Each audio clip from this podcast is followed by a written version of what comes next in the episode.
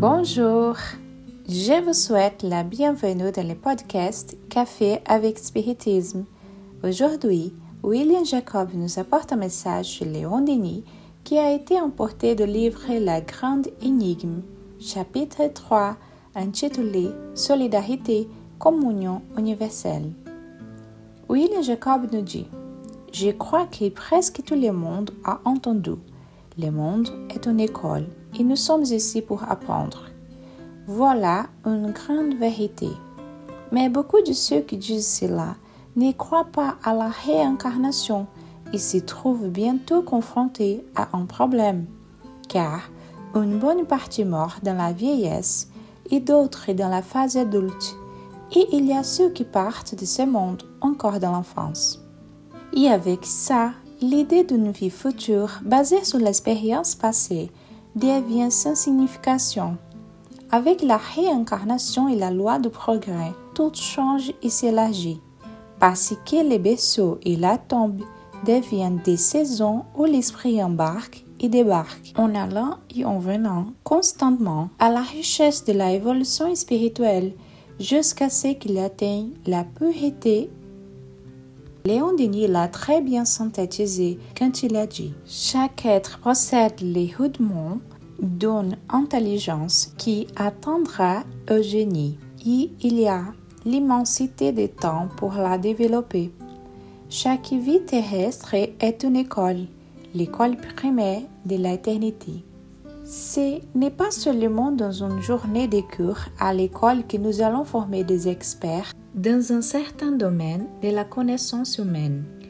On doit aller à l'école et rentrer à la maison des milliers de fois jusqu'à ce qu'on ait notre tant désiré diplôme. Ainsi, avec l'incarnation, ce n'est pas dans une simple existence physique que nous pourrons apprendre toutes les qualités morales et intellectuelles qui formeront notre âme lumineuse. Un autre exemple intéressant pour nous aider à comprendre cela est celui des athlètes qui accomplissent un peu plus de 42 km de marathon. Nous ne pouvons ignorer que tout, sans une seule exception, on parcourt des plus petites distances jusqu'à ce qu'il est pour accomplir la distance tant rêvée. Pour atteindre la ligne d'arrivée, il faut beaucoup d'efforts, de patience, de persévérance et d'autres qualités que nous pouvons très bien appliquer dans la vie personnelle et spirituelle. Personne ne conclut un marathon sans faire les premiers pas, ni les deuxièmes, ni les troisièmes. Un esprit noble et élevé n'est pas le fruit d'une seule, mais des multiples incarnations. Et pour en arriver à cette condition, il n'a pas renoncé aux épreuves que la vie lui avait données. On ne peut pas surmonter de grands défis sans surmonter victorieusement les plus petits défis. En fait, il faut souligner que dans la mesure où nous grandissons, ces épreuves qui nous effrayaient auparavant ne nous ont plus effrayés parce que nous sommes préparés et renforcés pour eux. Une simple équation qui effraie un élève au cours des premières années ne cause pas la moindre difficulté à celui qui l'a résolu plusieurs fois.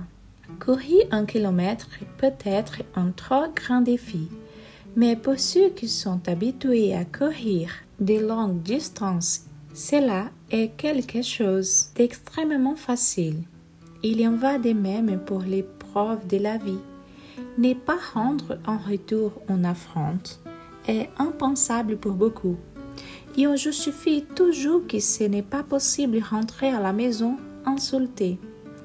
Avec le temps, nous apprendrons qu'il n'est pas répliquer le mal est une attitude généreuse et non pas une attitude honte. Et cela veut pour d'autres situations. Mais ne nous trompons pas. À l'école, au marathon et dans la vie, nous traverserons des moments difficiles où nous arrivera les désespoirs, les découragements, la fatigue et même la volonté de tout jeter en l'air et d'abandonner les objectifs fixés.